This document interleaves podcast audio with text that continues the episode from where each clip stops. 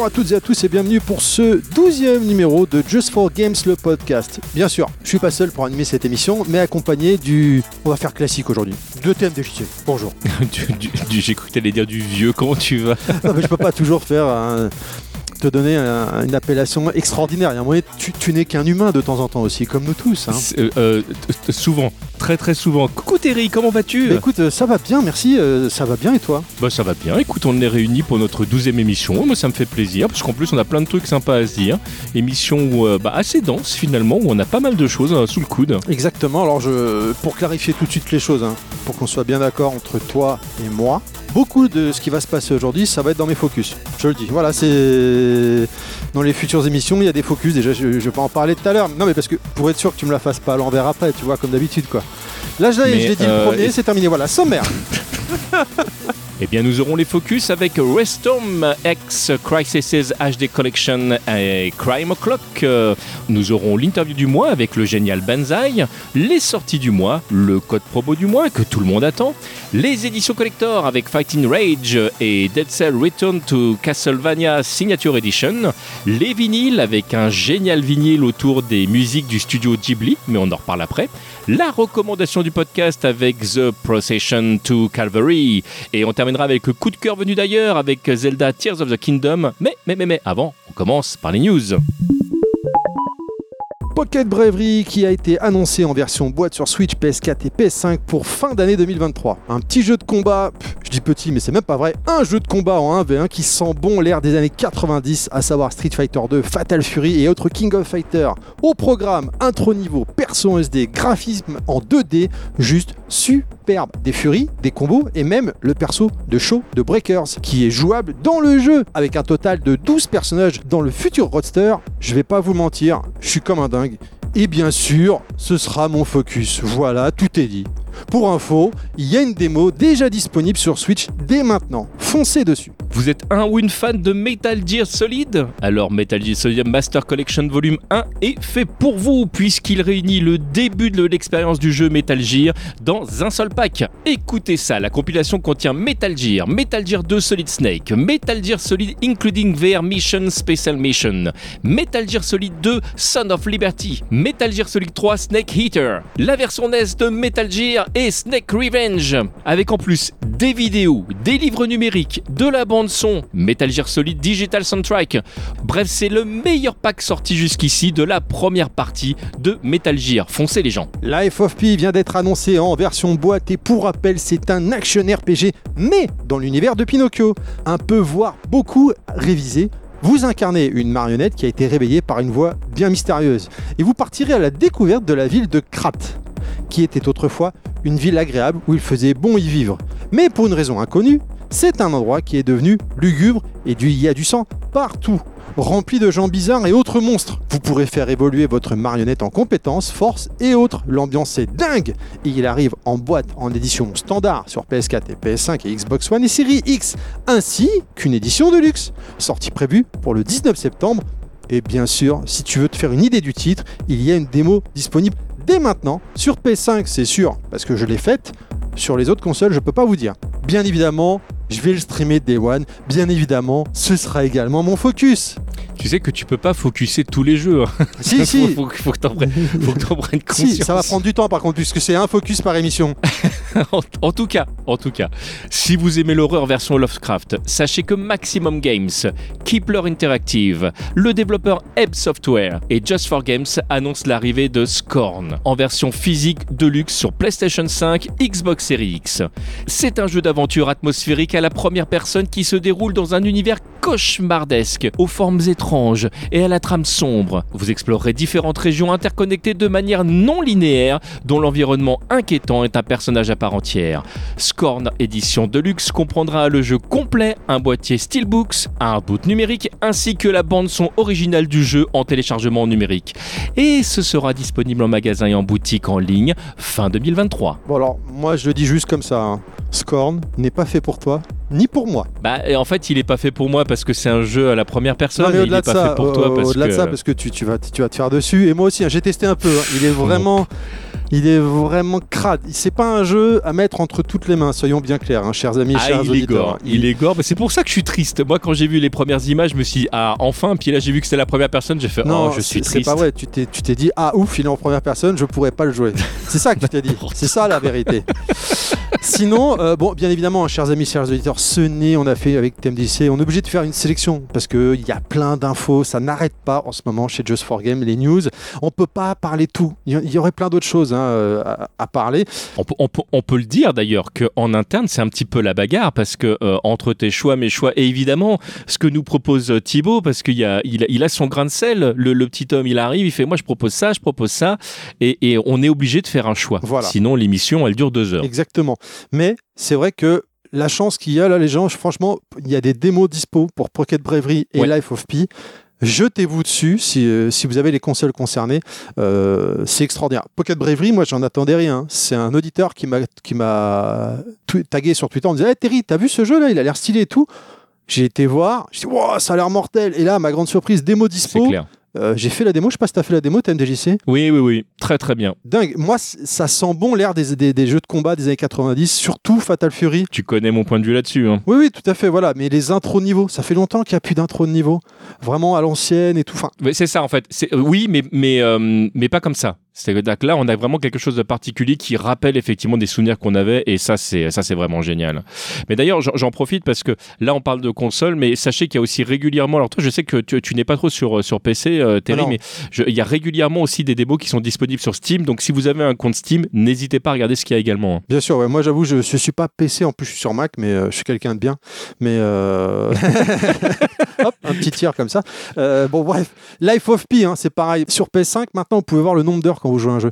La, la démo, j'ai 6 heures. Voilà, c'est du Dark Souls. T'es fan de Dark Souls, c'est pour toi. C'est des gros monstres, t'a- t'améliores ton perso, sa barre d'endurance, sa barre d'attaque, sa, barre de vie. C'est du Dark Souls en puissance, so- soyons clairs. T'aimes Dark Souls, tu devrais aimer Life of Pi. Je suis chaud patate. Je te propose qu'on enchaîne avec la chronique suivante. Allez. C'est le moment maintenant du focus, Terry. Je crois que tu vas nous parler de Western Cross Ray Crisis HD Collection.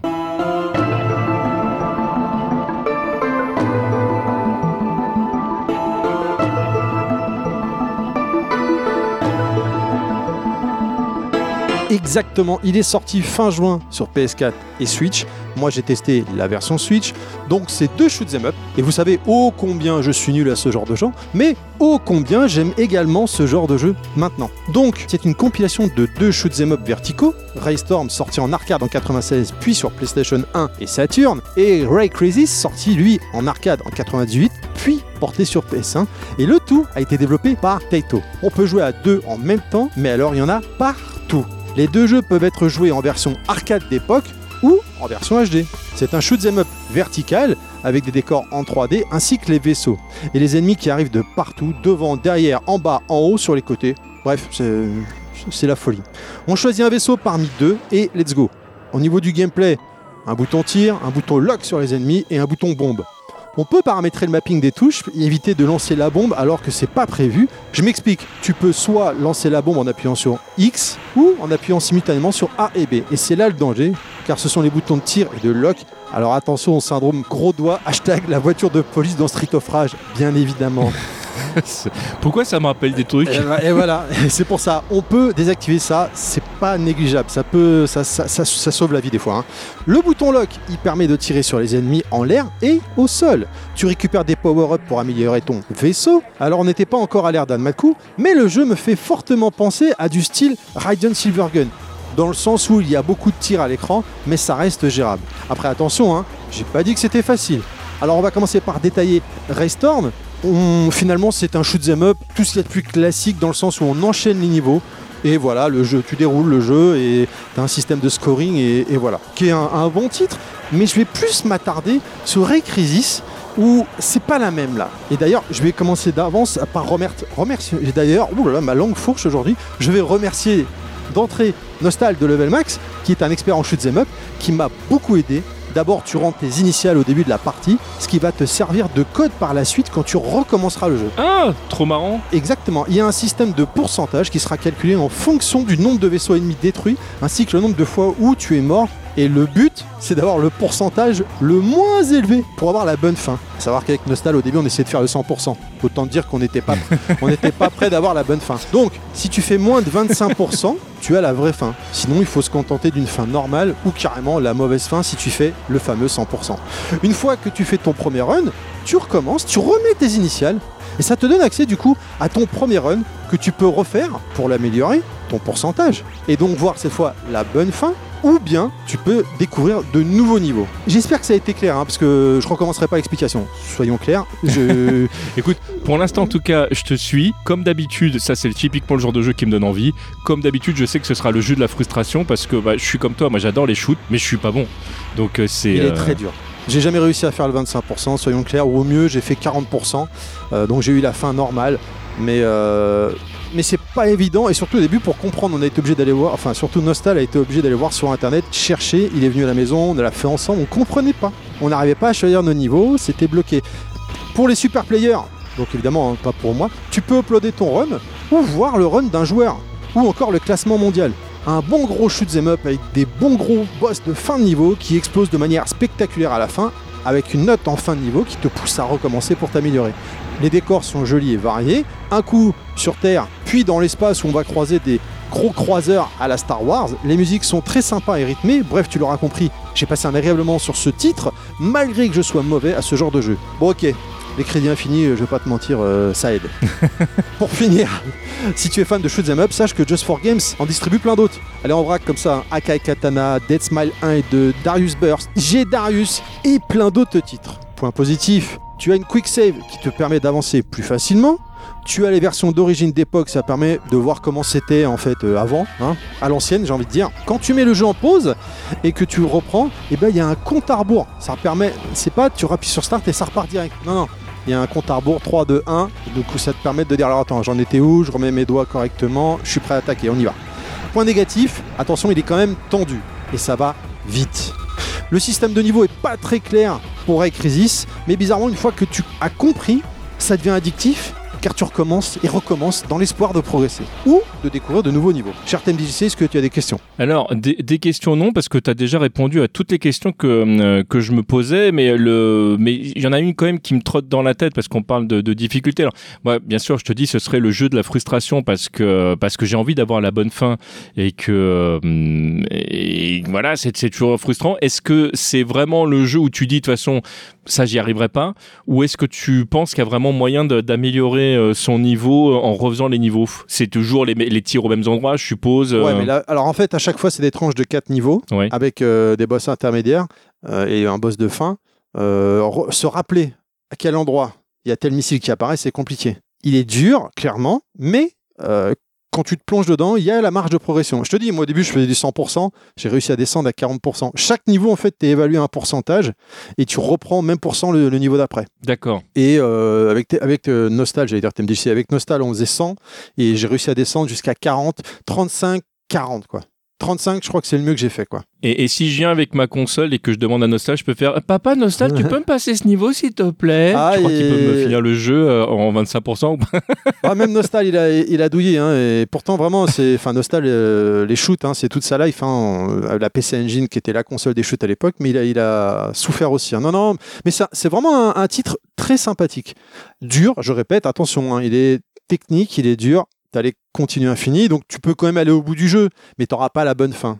Mais j'ai le souvenir d'un documentaire que Alex Pilot avait fait pour Game One à l'époque sur les shoots 'em up, et tu avais Ouais, un développeur ouais, ouais. qui disait euh, Moi, ce que je veux dans des shoots, c'est que tu aies des gros boss de fin de niveau, des grosses explosions, que ça pète dans tous les sens. On est clairement là-dedans. Et je comparais Raiden Silvergun, c'était plus dans le, dans le style graphique un peu et, euh, et les tirs. C'est-à-dire, il y en a beaucoup à l'écran, mais on- n'est pas encore à l'ère d'Anmaku. quoi. On se- C'est juste avant, hein, clairement. bah, Ce qui, moi, m'arrange, hein, parce que les Dames Maku, malheureusement, c'est pareil, c'est des jeux que je n'arrive pas à faire. C'est- trop pour moi. Moi, mon niveau de jeu, de toute façon, pour donner un ordre d'idée, c'est Gunbird. C'est à peu près ça. Je Gunbird, je, je gère, il n'y a pas de problème. Après, dès que C'est déjà chaud, hein, Gunbird. hein. Ouais, mais c'est humainement faisable. C'est-à-dire que t'es pas encore noyé de tirs. euh, Enfin, il y en a beaucoup. C'est tu prends une douche, mais t'es pas noyé. Tu vois ce que je veux dire? Point de douche, j'aime bien la. Oui, je vois bien la douche, ouais, Ouais. effectivement. voilà, c'était Storm Cross Ray Crisis HD Collection. Et moi, je te propose, euh, cher TMDJ, qu'on va passer à ton focus avec Crime O'Clock.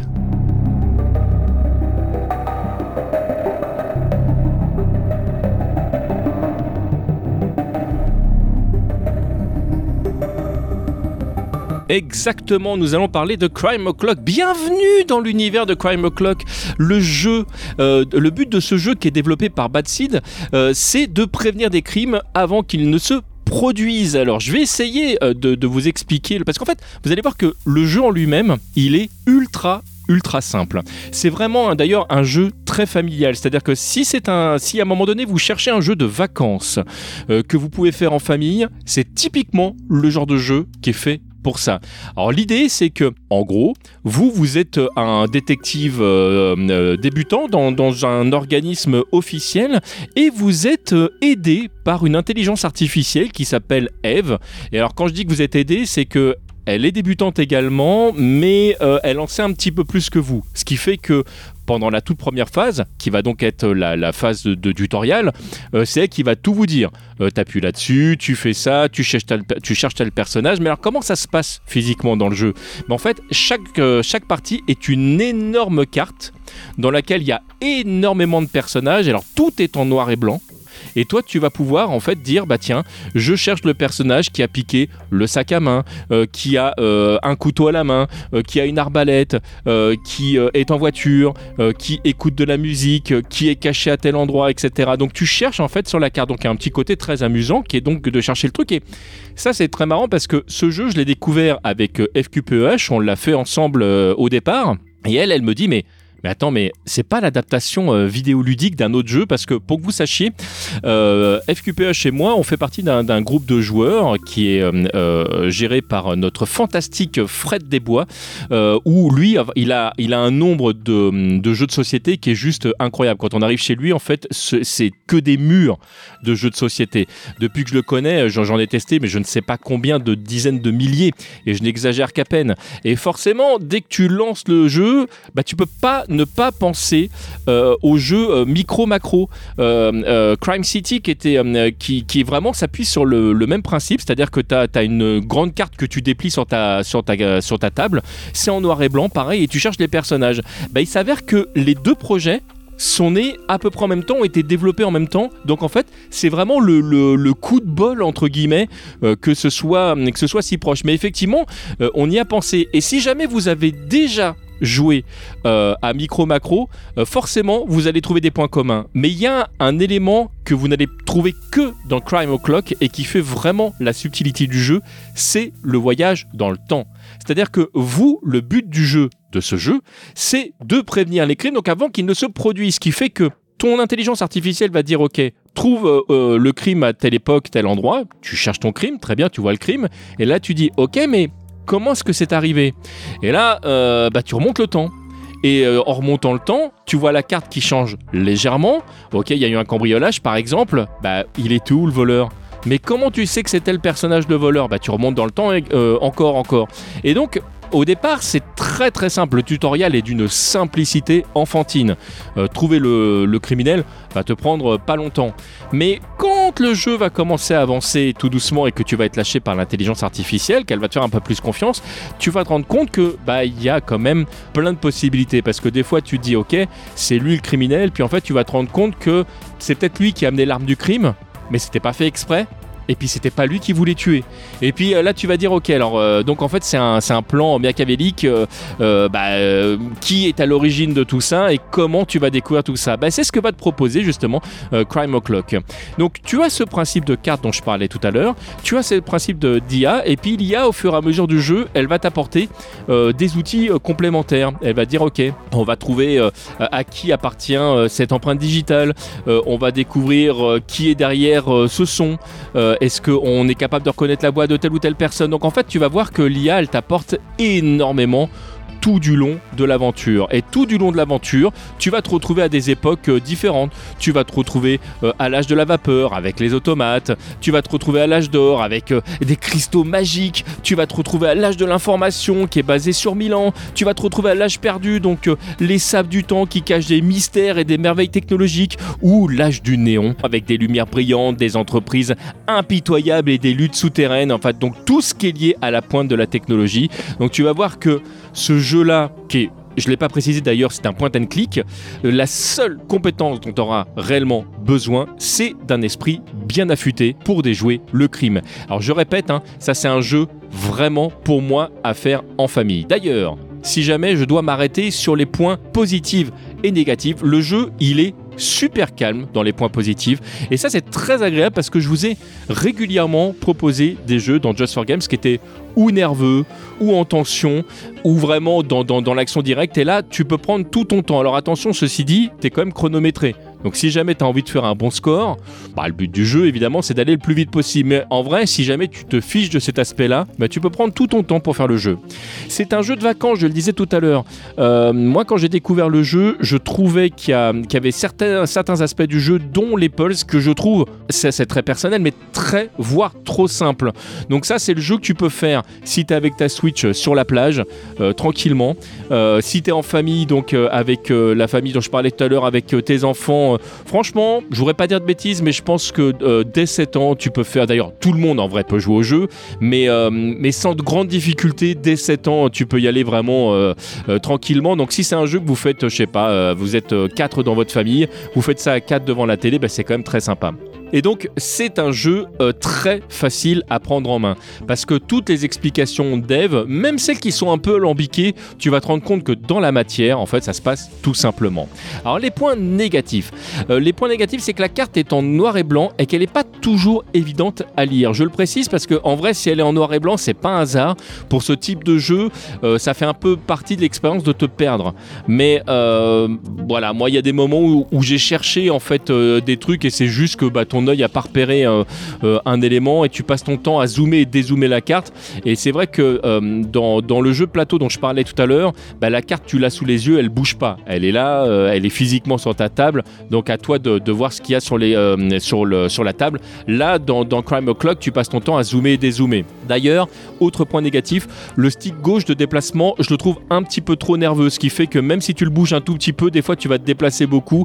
Et ça, c'est assez frustrant parce que tu as repéré le truc que tu voulais pointer du doigt et tu vas pas être exactement dessus. Alors la console est très souple, donc euh, vous inquiétez pas, si jamais t'es pas pile poil sur le truc, elle va dire ok c'est bon t'as trouvé. Mais bon, j'aurais aimé un petit peu plus de souplesse, voire que ce soit paramétrable. Et pour terminer, je le disais tout à l'heure, je trouve que les pulses sont un peu trop simples. Alors ça, ça va être très pratique pour un jeune public. Euh, toi, en tant qu'adulte, il y a des moments où tu te dis, bon, bah, en fait, euh, t'as juste à déplacer deux trois trucs et ça y est, le pulse est résolu. J'aurais bien aimé un truc un petit peu plus, euh, un petit peu plus chiadé. Mais voilà, là encore une fois de plus, c'est très personnel. Donc mon résultat final, avant de te, laisser la parole, cher Terry, c'est de dire que pour moi, c'est vraiment, vraiment le jeu des vacances, c'est-à-dire que c'est vraiment le jeu sur lequel tu peux te poser. Et j'insiste sur le fait que pour moi c'est un jeu à faire en famille si jamais vous avez la possibilité de le faire parce que c'est assez rigolo quand tu le fais à plusieurs euh, de te dire ah mais t'avais pas vu le truc mais si depuis tout à l'heure on le voit sur la carte etc tu peux te balancer des petits pics des petits trolls moi j'ai beaucoup aimé cet aspect là du jeu. Est-ce que tu as des questions Terry? Tu l'as fait en portable ou euh, en version euh, salon télé? Les deux. D'accord. Les deux je l'ai fait en, en, version salon. Et donc là je te disais que le, la partie euh, la partie stick des fois m'avait un peu posé problème et je me suis dit bah tiens je vais le faire euh, en version portable et le problème c'est que même sur une Switch OLED parce que j'ai testé les deux euh, l'écran il est quand même un peu petit pour profiter pleinement de la carte donc en fait t'es jamais dans un confort optimal donc j'avoue que pour la vision du jeu, j'ai préféré le faire sur grand écran. Ah bah oui, là c'est clair. Moi aussi je l'ai, hein, parce que c'est Max qui nous avait envoyé gentiment une version. Euh, moi, je, je suis pas forcément d'accord avec toi. J'ai pas été trop dérangé. Euh, alors moi, je joue que sur télé, par contre. Ouais. Par le côté, tu dis que des fois on voit pas bien. Alors est-ce que peut-être c'est ton grand âge qui fait que tu vois de moins en moins? Ça, c'est possible. C'est une éventualité. C'est possible. Même si de nous deux, c'est moi qui porte des lunettes et pas toi. Donc c'est moi qui ai les yeux pourris. Mais c'est peut-être le problème justement. c'est marrant, mais ce jeu en fait me faisait penser un peu à Oui Charlie. Bah c'est le principe. Donc euh, et puis tu remontes euh, les, scènes, c'est-à-dire tu pars de la scène de crime et tu, tu trouves un, un, indice qui te fait remonter en arrière. On peut mentionner aussi que quand tu galères, parce que moi, parce que je me suis, du coup, je me sens un peu con-con là, parce que tu dis, euh, point négatif, les puzzles sont faciles, je suis bloqué, on le dira pas. Euh, il y a des indices quand même. Oui. Tu peux. C'est vrai, je l'ai pas précisé. T'as, t'as trois jusqu'à trois, trois indices voilà, différents à chaque fois, ouais. pour essayer de te débloquer, mais du coup tu bah, tu perds des points quoi. Enfin t'es moins forcément tu t'es moins bon quoi. Bon voilà, mais euh, non après t'as, t'as tellement bien expliqué que j'ai rien de, de plus. euh, D'ailleurs, euh, tu, tu parles des indices, et, mais je te remercie parce que je ne l'ai pas précisé. D'ailleurs, les indices me font un peu penser à des jeux comme Exit, euh, puisqu'on parlait de jeux de plateau et, et un petit peu de jeux d'enquête finalement. Euh, les premiers indices sont euh, ultra obvious, du genre, euh, bah c'est ça. Et en fait, euh, très souvent, euh, le premier indice t'aide pas beaucoup. Le deuxième indice Grave. va un peu plus loin et le troisième indice te donne presque la solution. Complètement d'accord. Voilà, c'était Crime O'Clock et je te propose qu'on passe à la suite. Avant de démarrer euh, cette interview un peu spéciale, chers amis, chers auditeurs, il faut qu'on vous explique avec TMDJC euh, qu'est-ce qui s'est passé? Eh bien, mon cher Terry, à chaque émission, nous avons une interview et, euh, ben, c'est ce qu'on a fait là. On a interviewé Banzai, sauf que au lieu d'enregistrer 10 minutes, un quart d'heure comme on fait d'habitude, on s'est retrouvé à enregistrer un très long moment. Et quand je dis un très long moment, c'est qu'on a enregistré plus d'une heure. Et là, on s'est dit, mais comment on va faire tenir ça dans un podcast qui lui-même n'est pas censé durer plus d'une heure? Ben, c'est compliqué. Eh bien, on a fait le choix de vous faire un montage spécial pour cette émission. Et le mois prochain, oui, j'ai bien dit le mois prochain, pas dans deux mois. Le mois prochain, on vous diffusera l'entièreté de l'interview de Benzaï. Donc le 1er septembre sortira euh, la version longue, euh, la version Director's Cut, un peu comme dans Resident Evil. Hein, tu as la version, la version euh, normale que vous allez entendre dès maintenant. Et le 1er septembre, la version Director's Cut.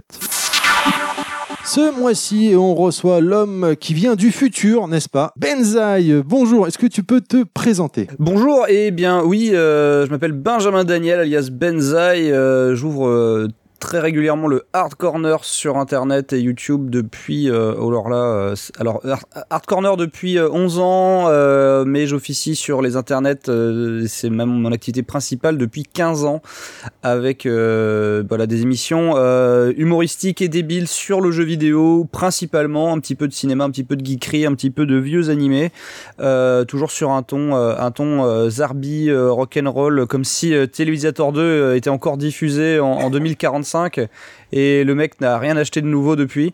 Et, euh, et c'est un peu ça le concept. Donc, euh, donc voilà, donc euh, ça s'appelle Benzaï TV sur YouTube et Benzaï sur Twitch. Comment se passe une journée type pour toi Si tant est que t'en es une. Elle commence très tard, euh, genre vers 14h du matin quand je me lève. Mais euh, en gros, euh, là, ça fait euh, quand même un ou deux ans que j'ai bien assaini mon, mon rythme, on va dire, de, de taf. Parce qu'avant, c'était vraiment euh, à l'arrache et quand j'avais le temps et quand je voulais et quand j'étais pas feignant, etc. Euh, maintenant, on va dire que c'est plutôt l'après-midi. euh, je vais dans les locaux euh, qu'on a la chance d'avoir, euh, où il y a un décor en dur et euh, plein de PC. Et puis mes amis de, qui sont mes potes depuis le lycée, qui sont là à bosser dans leur coin sur leurs trucs, mais qui m'aident aussi sur les vidéos, avec lesquels je vais écrire des choses, genre réaliser des, des, des, des bêtises, proposer des idées, faire le planning, etc. Et euh, malheureusement, ça prend pas mal de temps, déjà rien que ça. Et en fait, on est rarement, euh, on est très peu devant la caméra, mine de rien, alors qu'avant, à la base, c'est ce- ça que je voulais faire le plus. Mais en gros, euh, ça va, on va prévoir des jours de tournage, donc soit on tourne, soit on écrit, soit euh, c'est plutôt la paperasse, les mails. euh, euh, Il y a beaucoup, beaucoup de choses en fait qui sont derrière une, une chaîne YouTube qui roule. Et euh, jusqu'à euh, en fait préparer le live de euh, minuit, parce qu'en général j'essaie de liver de minuit à 2-3 heures du matin, et ça, ça fait 8 ans que je stream. Mais euh, en gros, euh, ouais, on va dire mon temps libre, ça va être de, plutôt de 20h minuit, euh, mais euh, en général de 14h à 20h, je suis, euh, je suis en mode euh, écriture, écriture, brainstorm, tournage, euh, montage, euh, tous ces petits trucs-là. Quoi. Oui, streamer 20h minuit, c'est, c'est... dans le futur, ça se passe comme ça, les gens. Vous, vous verrez. Exactement. Euh, comment t'es venu l'idée euh, du, du hard corner Comment Ah. t'es arrivé T'as dit tiens, c'est ça que j'ai envie de faire. Pour le hard corner, en fait, c'est très simple. hein. C'est vraiment, euh, comme j'ai expliqué, euh, euh, si Télévisateur 2 était, avait continué et que, genre, Cyril Drevet avait jamais pris de douche et, et était devenu euh, totalement aigri euh, par, par la vie. Mais c'est c'est vraiment ça l'inspiration. Euh, moi, mes films préférés, c'est Clerks de Kevin Smith, hein, donc, qui se passe dans une, dans une épicerie et un vidéoclub où les mecs passent leur temps à, à renvoyer chier les clients et à dire de la merde entre eux. Et. Euh, avec toutes sortes de, petites blagounettes qui peuvent se passer là-dedans et d'interactions chelou et et en fait pour moi, c'était ça, en mode jeu vidéo, c'était vraiment ça l'inspiration première de, du Hard Corner, qui existait avant qu'il ait un magasin. Euh, parce qu'en anglais, euh, j'avais déjà euh, la perruque, la grosse voix, et en fait, j'avais des reviews de jeux vidéo en anglais qui s'appelaient Games You Might Don't Know. Sur sur des vieux jeux Atari ST etc qui n'étaient pas trop connus aux États-Unis pour parce que je voulais un peu voilà qu'il y ait des vidéos anglaises qui parlent de je sais pas de vieux trucs genre de Jim Power de de Exhumed, de Solstice, de, trucs sur lesquels il y a, y a, rarement des vidéos.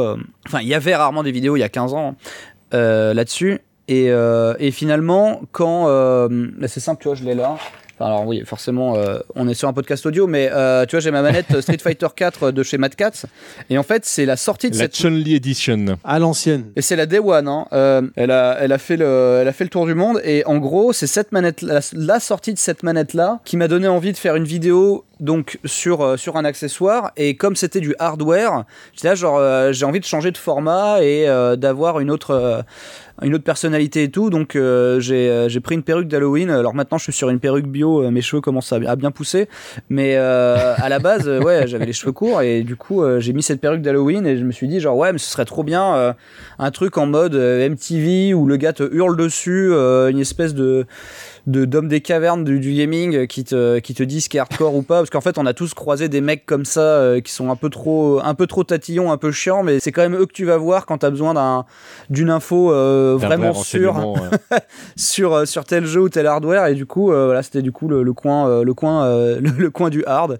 Donc le hardware donc le hard corner et, euh, et, du coup, quand, on s'est posé la question euh, de faire un truc en français, euh, et quand je dis on, c'est moi tout seul, quand je me suis posé la question de faire un truc en français, parce que le, joueur du grenier avait complètement explosé entre temps, depuis après mes débuts en Angleterre, il avait complètement explosé et ça m'avait donné confiance d'un truc que j'avais pas vu venir, qui était que le public français allait se mettre à regarder du rétro gaming, mais à millions. Et alors, euh, enfin, franchement, euh, quand je voyais les homologues américains faire 1 million, 2 millions de vues, genre la VGN, le Nostalgia Critique, tout ça, je me disais, bon, ben, si ça, c'est les scores anglophones, en France, le genre du grenier, s'il fait 100 000 vues, ce sera le bout du monde, quoi. Ce qui, normalement, devrait être le cas on a vraiment une espèce, je sais pas, d'exception culturelle française qui a fait que ça a explosé, mais vraiment. Euh, et du coup, il y a eu de la place pour des Usul, pour des, euh, euh, pour des Karim Debache, etc., etc. Et donc, en fait, moi, ça faisait déjà 4-5 ans que je faisais de la vidéo. et en plus, j'ai rencontré Alex Pilote, le, directeur des programmes de No Life, bien sûr, et père de la web série française, hein, bien sûr, avec France 5. Euh, eh donc c'est vraiment un pionnier. Meilleur Sentai du monde. oui, et pionnier de chez pionnier, quoi, vraiment. Et moi, j'avais une grosse admiration pour lui. Euh, je regardais ses, vidéos en boucle quand j'étais au lycée. Et euh, en fait, il m'a dit, quand il m'a dit, bah oui, tu peux me proposer un pilote si tu veux qu'on le passe sur No Life, il n'y a pas de problème, on n'a pas trop de thunes, mais on serait curieux. Et du coup, je me suis, je me suis un peu démené et, j'avais les bons conseils de ce docteur Lacave que, que je salue, qui était, qui était déjà chez No Life à l'époque euh, qui m'a dit mais euh, si euh, en gros le, le, persona du Hard Corner était le, le, plus simple à écrire pour moi et mon film préféré était donc Clerks. Et il m'a dit mais en vrai genre si t'hésites entre l'un et l'autre parce que je savais pas si j'allais lui proposer un Hard Corner à la française ou Games You Might Don't Know ou machin. Il m'a dit mais hmm. propose ou un truc à la, à la Clerks. Et il m'a dit mais fais essaie de tenter de faire un, un clerks euh, avec le gars du hard corner, c'est lui euh, qui tient le magasin quoi. Et donc euh, et donc ça a pris la sauce a pris mais pas tant pas dès le début hein, chez No Life du coup en fait ça en fait ça a explosé en fait ça avait déjà bien démarré sur ma chaîne YouTube avant que No Life accepte un troisième pilote qui était celui de Zelda je crois et, euh, et, ensuite, on a fait trois saisons chez No Life euh, et c'était euh, une et le film et du coup c'était une super expérience euh, de ce point de vue-là. Mais à la base, c'était euh, en fait et c'est pour ça que moi-même ça m'a donné un, un, challenge de production parce que vraiment si ma qualité était correcte pour 2012 déjà à l'époque, c'est parce que fin 2011, j'ai acheté une nouvelle caméra, un nouveau truc en me disant non, il faut pas que je déçoive l'ex-pilote, il faut que je lui propose un truc de ouf quoi. Bon, on arrive sur la, la toute dernière question qui est certainement la question la plus dure, Benza. Je suis désolé parce que je sais que je vais t'embêter avec cette question, mais il est important que je te la pose.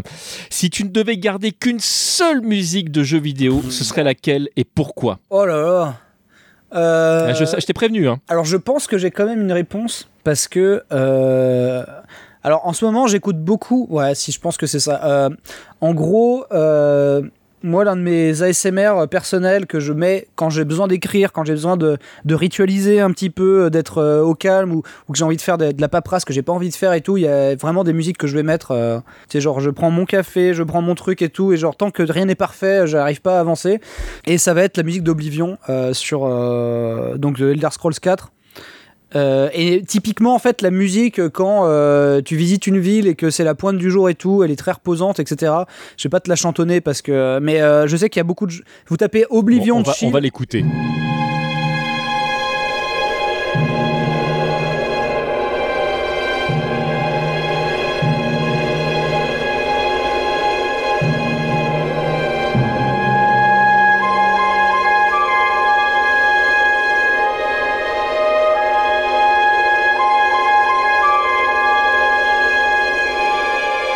Tapez Oblivion chill sur euh, sur YouTube.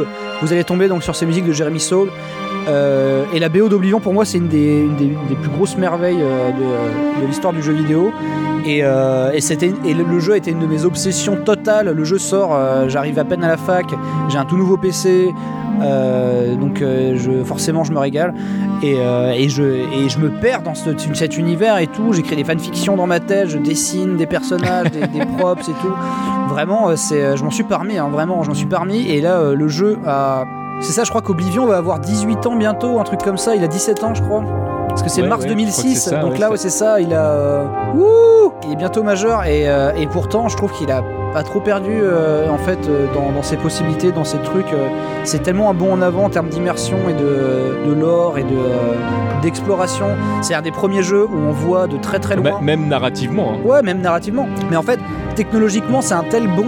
Il y a vraiment, pour moi, il y a vraiment un avant après. Les gens parlent de Crysis et tout, mais Crysis, les maps, elles sont quand même refermées, quoi. Genre, il load une map et puis basta.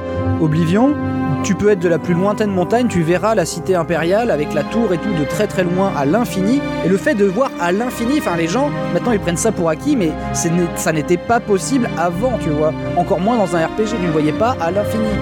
Il y avait le fait de voir à l'infini, il y a le fait que toutes les voies étaient doublées. Et maintenant, on se moque des doublages d'Oblivion, mais toutes les voix étaient doublées. Les gens qui ont passé des années sur Morrowind à lire des textes, ils se rendent compte de à quel point ça, genre, ça change monumentalement tout. C'était incroyable. Euh, donc t'avais ça, euh, tout- tous les personnages sont doublés, tu vois à l'infini, et tout est physiqué. Et ça, j'en croyais pas, euh, j'en croyais pas, euh, enfin j'en perdais mon latin quoi. Genre le fait que tu peux dropper exactement comme là ça impressionne les gens aujourd'hui dans Zelda, tu peux dropper euh, un rondin de bois, trois melons, euh, euh, une épée en fer dans une flaque d'eau, et en fait les trucs qui doivent flotter flottent, les trucs qui doivent tomber tombent. Tu tires une flèche le bois dans un truc qui pendouille un petit peu, ça fait valdinguer un saut au bout d'une chaîne ou quoi. Et en fait, le fait que le monde soit tangible, et en plus, tu sais, t'as cette option où tu peux vraiment pousser les objets, faire tomber des trucs, tu te sautes sur une table, t'as toute la vaisselle qui se barre en couille et tout. Et en fait, personne n'aurait. euh, Enfin, le jeu aurait presque aurait peut-être eu la même note si tout n'était pas physiqué et physiquement euh, interactif. Parce que c'est pareil, tout est meublé avec des items que tu peux récupérer, revendre, euh, machin, etc. Et moi, c'est quelque chose qui me frustre, tu vois, quand je joue à. quand les gens me disent ouais mais tu vois The Witcher 3 euh, c'est quand même un bien meilleur RPG et tout mais pour moi non parce qu'en fait le RPG c'est le RP c'est l'aventure c'est aussi le côté euh, l'interactivité euh, repoussée dans ses retranchements et c'est ça que c'est pour ça que pour moi genre il n'y a pas de vrai concurrent à Skyrim depuis Skyrim quoi parce que en fait euh, cette interactivité totale cette recherche tu vois, parce qu'en fait, aller aussi loin, c'est vraiment juste. euh, tu le fais au bout d'un moment, tu le fais pour l'art, tu le fais pas juste pour parce que tu peux le faire ou quoi que ce soit. Pour moi, c'est incroyable. Pour moi, c'est pas anodin de pouvoir prendre euh, une soupière et de le mettre sur la tête du gars. C'est parce que vraiment, tu prends la soupière, la regarder dans tous les sens, la poser physiquement, les personnages réagissent au fait que ce soit là, et ça, ça veut dire que tu peux tout faire. Euh, alors que The Witcher, bah, tu vas plutôt te ramener devant une commode, il va te dire ce qu'il y a dans la commode, euh, tu la lootes, mais alors par contre tous les décorums, euh, toute la, la moindre, le, le tapis que tu vois par terre qui est un peu replié, les bougies écrasées, les machins, les trucs euh, qui vont peupler euh, un décor de maisonnette. C'est du décor, ouais. Et, euh, et du coup, c'est la différence entre les décors de Resident Evil qui sont magnifiques, mais où il il y a que ce qui brille qui est interactif, et ben voilà, un Skyrim où là vraiment tu peux aller piller des fourchettes et les revendre. Et c'est pour ça que c'est incroyable, et ça m'a, et je m'en suis toujours parmi en fait. Et du coup, et Oblivion m'a vachement habité, et les musiques sont vraiment phénoménales. Très bien. Et ben écoute, euh, cher Benza, il ne nous reste plus qu'à te remercier. euh, Mais de- merci à de nous vous. avoir accordé ton temps. Euh, on s'est régalé. Euh, Ah oui. merci. Ah, beaucoup. merci à vous. Et, euh, et on te dit à très bientôt. Alors, Merci et très bonne semaine. Ciao Bye. bye.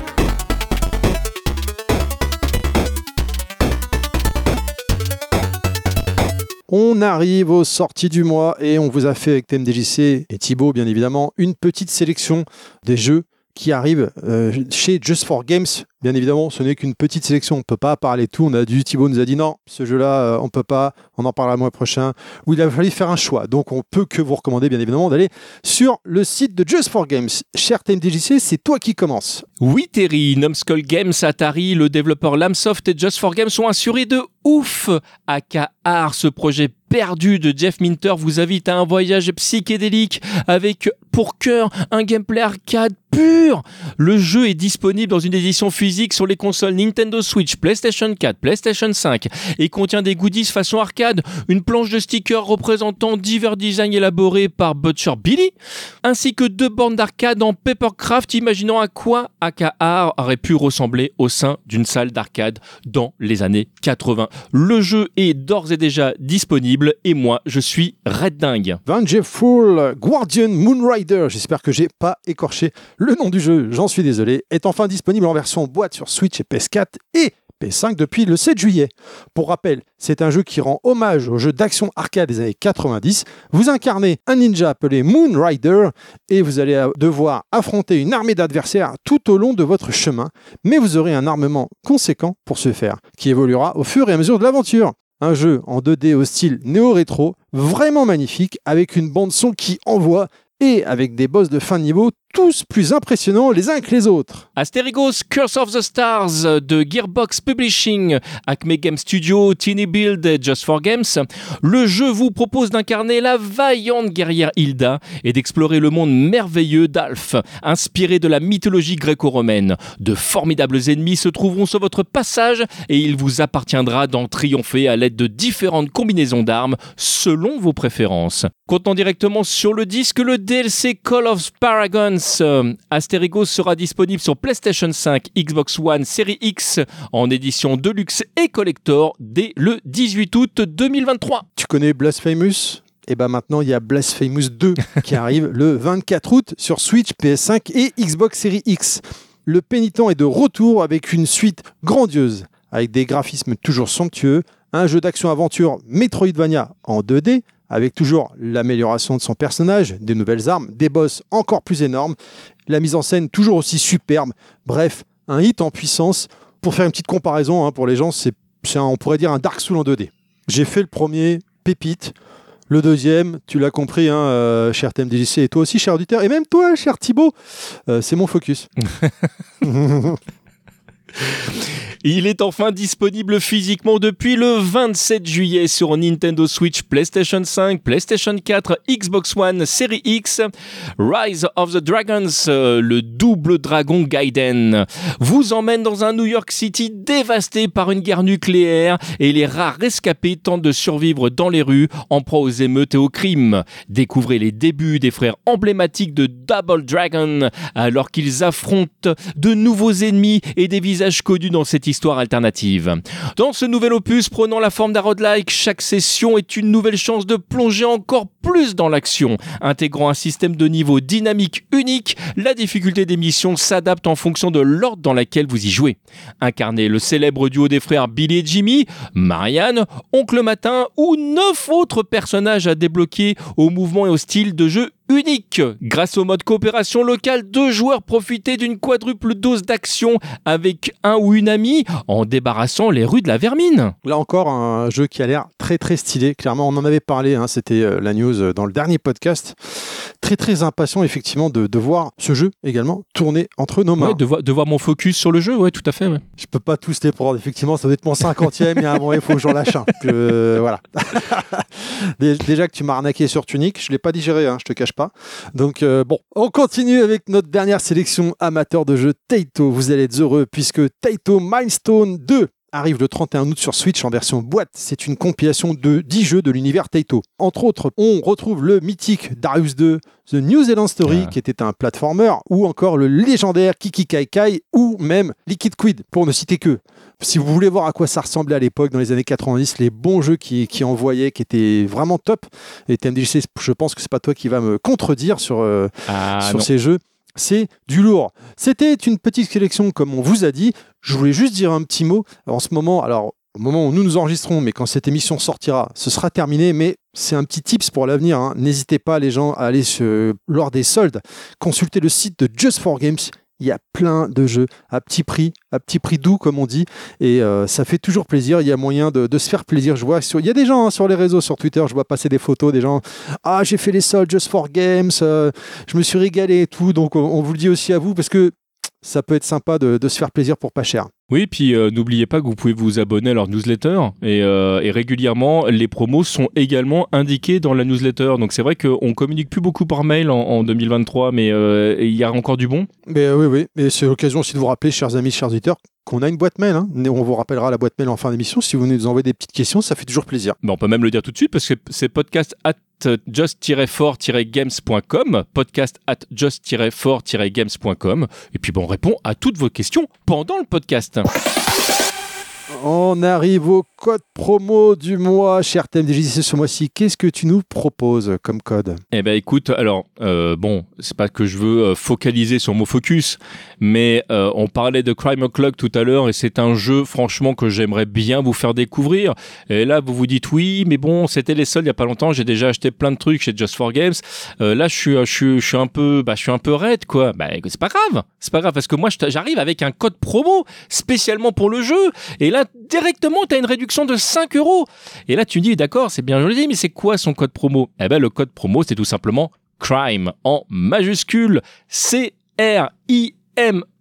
Crime en majuscule. Et là, c'est moins 5 euros sur l'édition physique de Crime O'Clock Switch. Eh ben moi, je vais aller plus loin que toi, cher euh, TMDJC. Ah ouais? Ce mois-ci, euh, on a vu avec Thibaut, on lui a demandé, il est, il est d'accord, on fait un petit concours. Et oui, Ah ouais? Exactement. Euh, Donc, euh, pour, pour participer au concours, c'est très facile. Et pour tenter de gagner carrément le jeu Crime O'Clock sur ce Switch, en physique, Ah, hein, carrément. évidemment, voilà une version boîte, il suffit juste de euh, follow le, le réseau social de votre choix de Just for Game, c'est-à-dire Facebook ou Twitter, et même Insta.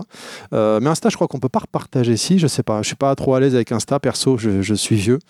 Euh, mais en tout cas, Facebook et Twitter, c'est sûr. Vous euh, follow le Just for Games et vous retweetez le tweet du podcast qui annonce la sortie du- de l'émission avec un message de votre choix. TMDJ, c'est beau, euh, voilà, je, je sais pas. euh, Terry est le meilleur. euh, ps- Terry ne passe pas les premiers niveaux. Enfin, voilà, c'est ce que vous voulez. euh, Terry- Terry- essayez de trouver l'âge de TMDJC, de environ allez, à, en 250, 300 ans. Enfin, comme vous. à, à, mi- à 1000 ans à près. 1000 ans près. À voilà. 1000 ans près. Donc, vous retweetez le tweet de l'émission, parce qu'on on- on- on dit des bêtises et du coup, on s'y perd. Et vous allez vous y perdre Ou aussi. vous repartagez sur Facebook, évidemment. Oui, voilà, Twitter, le réseau social de votre choix, en ayant liké euh, et follow la page de Just for Games, vous retweetez le tweet de l'émission avec un message de votre choix, et hop, vous êtes dans le concours du mois. Tirage au sort au prochain numéro.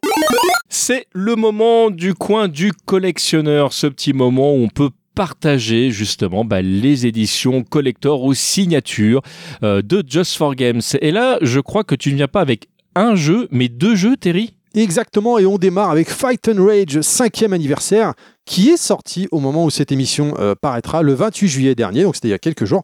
Pour rappel, hein, c'est un beat'em up qui rend hommage à ce genre de jeu si populaire des années 90. Au programme, un max de contenu à débloquer, des costumes pour les personnages, plein de niveaux à parcourir. Tu peux même mettre des filtres d'écran incurvés comme les écrans cathodiques d'époque. Ça, j'adore. L'édition comprend une illustration exclusive de la boîte du jeu par l'artiste. Oula, alors là, comment dire? C'est l'artiste qui a fait Ghost in the Shell et Wonderland.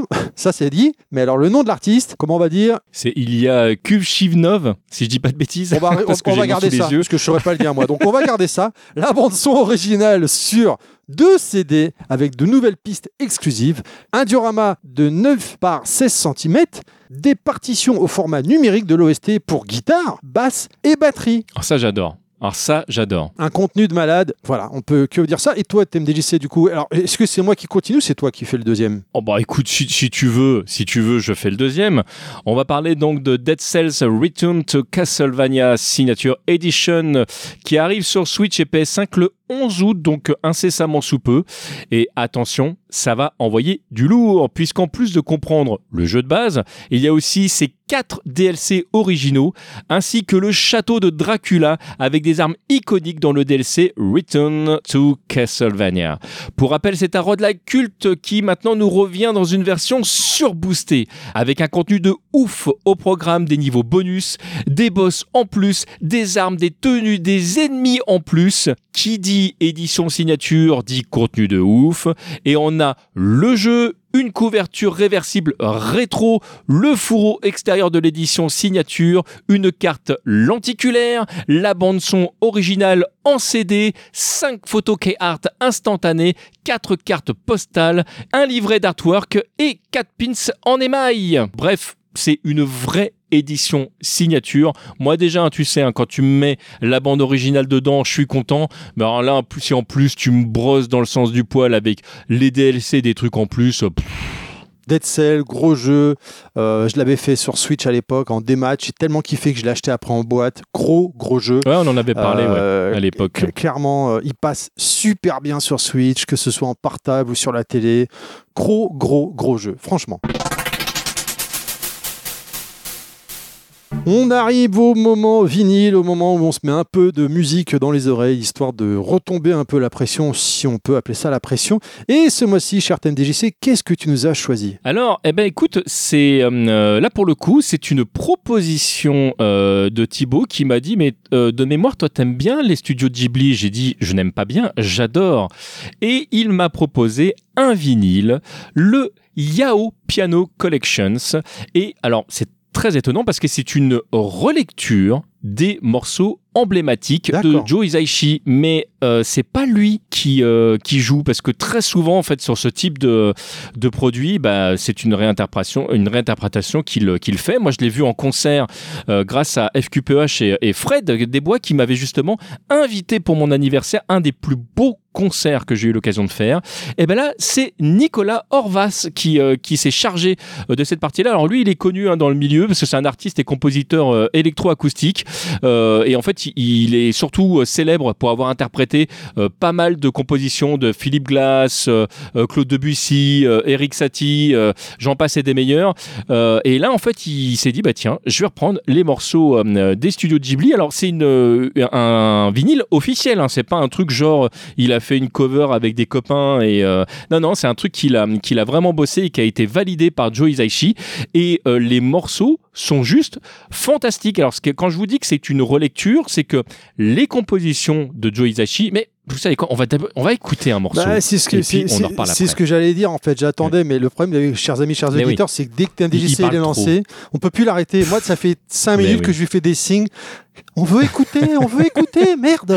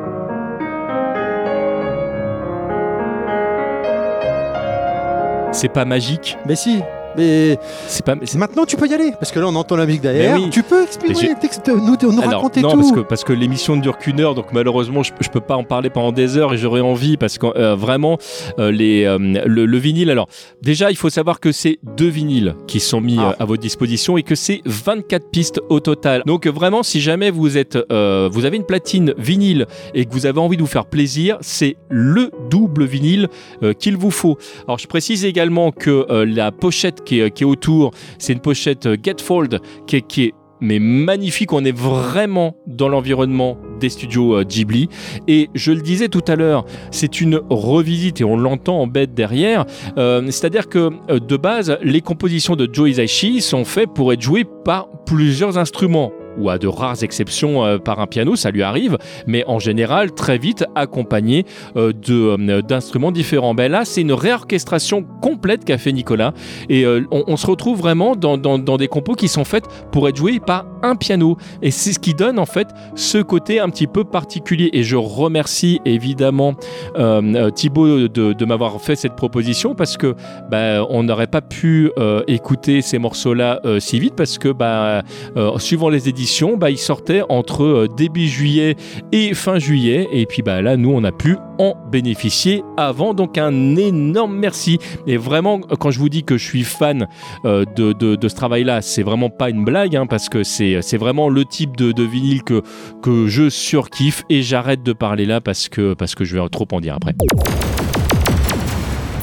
On arrive à la recommandation du podcast, notre coup de cœur. Et ce mois-ci, cher TMDJC, c'est toi qui euh, revient avec la recommandation et tu vas... Tu as une minute. Voilà, c'est le concept à chaque fois. hein, en une minute. euh, Ah, c'est chaud. de parler euh, de ta recommandation du mois. Qu'est-ce que c'est? Eh ben écoutez, je vais essayer de vous parler courtement de The Procession of Calvary. Hurrah La guerre sainte est terminée, vos oppresseurs ont été repoussés et les églises de l'ancien Dieu sont en ruine et des milliers d'innocents ont été tués. Tout va bien, mais tout n'est pas rose. Le tyran, Pierre le divin, vous a échappé et on vous a chargé de le débusquer. Alors vraiment, ce jeu, c'est vraiment un jeu de malade. Alors pour vous, pour essayer de vous, euh, de vous le pitcher rapidement, c'est un point and click on ne peut plus classique. hein. Euh, le- les, les commandes sont ultra simples à utiliser. C'est basiquement regarder, parler, agir, hein, suivant ce que vous allez avoir à faire. Et on évolue à travers des tableaux de la Renaissance euh, animés. Alors je sais pas si jamais vous avez, euh, bah, vous avez le- la culture nécessaire pour comprendre ce que c'est que les, les tableaux de la Renaissance. Si ce n'est pas le cas, tapez sur internet parce que il y a graphiquement vraiment une ambiance très très particulière. ouais. Et, et tout ça, en fait, vous fait évoluer à travers de la musique classique en fond. Et moi, je me suis marré du début jusqu'à la fin. Alors, au moment où je vous parle, je n'ai pas terminé le jeu, mais j'ai quand même avancé un peu. et je- et c'est bourré d'humour parce que on parle de la mort. La mort est omniprésente euh, dans le jeu. Euh, Il y, a des- il y a des éléments cachés dans le jeu, mais c'est vraiment à prendre au 40e degré. hein. parce que euh, il y a un moment donné, bah voilà, vous avez un personnage qui est pendu. vous essayez de lui parler, mais il est pendu, donc il vous rappelle qu'il est pendu. Il peut pas vous répondre. Donc c'est, enfin, moi j'ai trouvé ça vraiment très très drôle. Euh, là au moment où j'en suis, je pense que j'ai fait un petit quart du jeu. Je vais continuer parce que parce que ça me fait marrer. Et, euh, et c'est je vous disais graphiquement, j'avais jamais vu un jeu comme ça. Ça m'a rappelé en fait des productions euh, qu'on voyait à la télévision euh, dans les années 80, mais vraiment au début des années 80, quand euh, on pouvait, alors pas en mode vieux con, hein, genre on pouvait rire de tout, c'est pas ce que je voulais dire, mais vraiment où on pouvait se permettre de, de- faire des trucs un peu chelous sans que ce soit, enfin qu'on ait à justifier le propos. Et là, c'est un petit peu l'impression que ça donne. Et puis moi qui écoute énormément de musique différente, coucou mes deux copains de Périphérique 2. Écoutez Périphérique 2, c'est le meilleur podcast du monde après Just for Games. Euh, vraiment, le, bah là, on, peut euh, écouter de la musique classique. Je trouve qu'on, moi c'est très personnel, je trouve qu'on n'écoute pas assez de musique classique. Et là, c'est nickel. Et c'est plusieurs époques différentes, hein, parce qu'il n'y aura pas que de la musique classique euh, de, de l'époque de la Renaissance. Je ne peux pas ne pas penser à ma copine Fanny Cohen. Je me pose la question de savoir ce qu'elle pourrait penser de ce genre de jeu. J'ai bien envie de demander à Thibaut de lui envoyer une édition. Je sais pas si on a la même notion du temps quand on dit une minute. Mais bon, c'était très intéressant. On arrive à la dernière chronique, le coup de cœur venu d'ailleurs. Et alors là, ça va être assez sympa de voir qu'est-ce que tu vas être capable de nous dire en une minute sur le dernier Zelda, Tears of the Kingdom, euh, puisque c'est ton choix, c'est ton coup de cœur venu d'ailleurs ce mois-ci. Voilà, une minute, c'est pareil. Ouais, je, je- je me délecte d'avance là.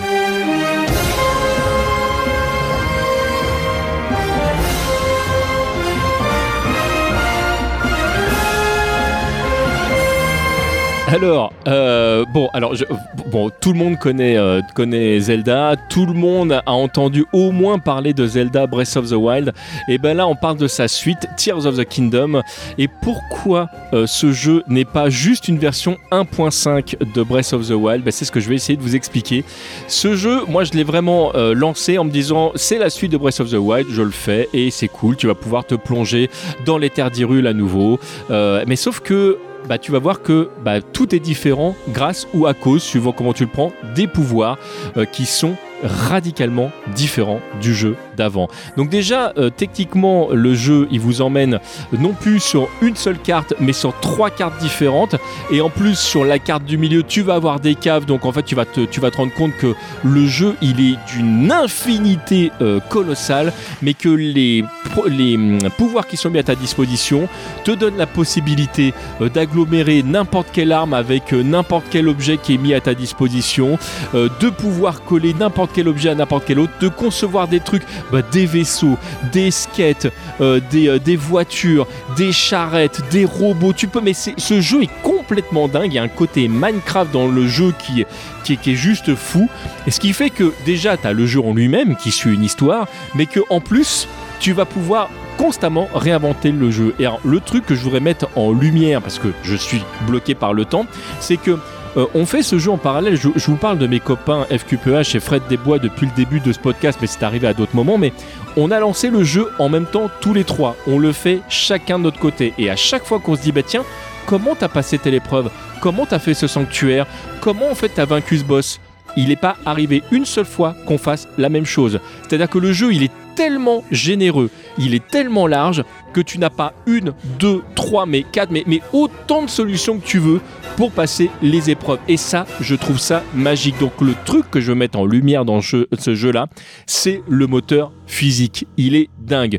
Et puis, ça ne gâche pas l'expérience, mais je continue à adorer l'OST qui reprend pas mal des trucs de Breath of the Wild, mais qui l'agrémente de plein de nouvelles choses. J'ai vraiment hâte de pouvoir mettre la main sur l'OST au total.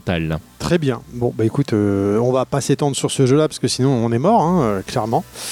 On arrive gentiment à la fin de cette émission, euh, cher TMDJC. Ah bah non On vous rappelle qu'il y a la fonction chapitre dans ce podcast, donc bien sûr, ce n'est qu'un aperçu de tout ce que propose Just for Games. On ne peut que vous conseiller d'aller sur leur site pour suivre toute leur actualité www.justforgames.com/fr. Voilà, merci d'avoir suivi Just for Games le podcast. Suivez-les sur Twitter underscore fr ainsi que sur, le, sur leur Facebook et Instagram justforgames tout attaché. Vous pouvez toujours nous envoyer un mail si vous le souhaitez, podcast at just-for-games.com, podcast at just-for-games.com. Vous pouvez également nous retrouver sur Twitter, Terry underscore levelmax tout attaché, que vous pouvez également retrouver sur Facebook. Et pour ma part sur Twitter, c'est tmdjc underscore ou tmdjc en général sur toutes les plateformes. Retrouvez cette émission sur toutes les applications de podcast habituelles. Et du coup, on vous dit pas dans deux mois, les gens, mais au mois prochain, exceptionnellement, Bah oui. pour cette, euh, ce podcast hors série Director's Cut. Des bisous, TMDJC, des bisous à tous. Ciao Des bisous les gens.